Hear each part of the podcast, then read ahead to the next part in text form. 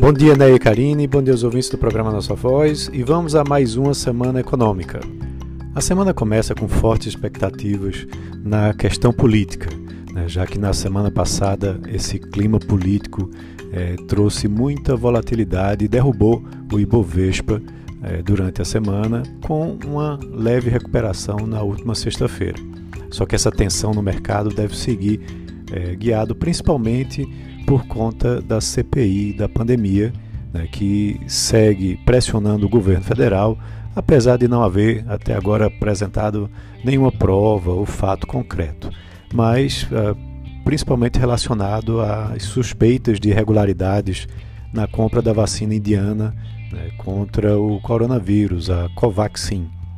É, na sexta-feira passada, a Procuradoria-Geral da República solicitou a abertura de um inquérito no, no STF para investigar o presidente né, Jair Bolsonaro por prevaricação neste caso. E o assunto deve ganhar força nos próximos dias, conforme a CPI também houve novos nomes é, acerca desse caso. É, na questão dos indicadores econômicos, a gente tem a divulgação do IPCA de junho, que ocorre na quinta-feira, e esse dado é muito importante, a gente tem acompanhado, porque o, o mercado tenta é, antecipar né, os próximos passos do Banco Central, entender né, qual vai ser o posicionamento do Banco Central em relação à política monetária, né, na, com relação à Selic, a taxa de juros, e também o IPCA pode trazer talvez uma surpresa positiva após o IPCA 15 ter apresentado uma variação abaixo do esperado. O IGPM também ap apresentou isso.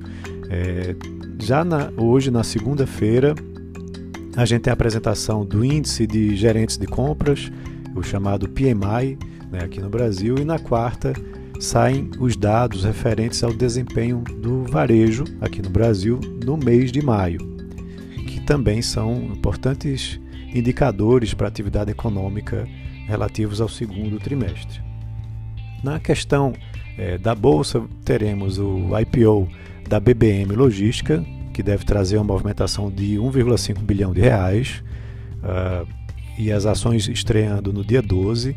E a Petrobras né, também está aí mexendo com o cronograma de venda da Detem Química, né, uma subsidiária dela, uh, e a Novonor, que é a antiga Odebrecht, estendeu a data para entrega de propostas pela Braskem.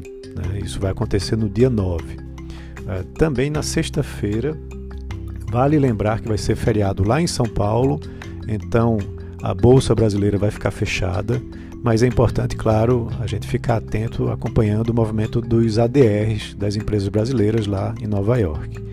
É, lá fora, teremos a ata da última reunião do FONC, né, que vai ser o principal destaque.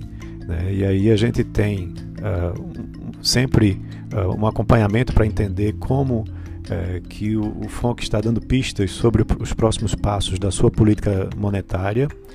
E na noite da quinta-feira teremos dados da inflação lá da China, né, tanto o, o índice de preços ao consumidor como ao produtor. Então, esses são alguns dos dados que a gente precisa estar acompanhando ao longo dessa semana para entender como que isso vai repercutir no mercado. Um abraço a todos e um ótimo início de semana.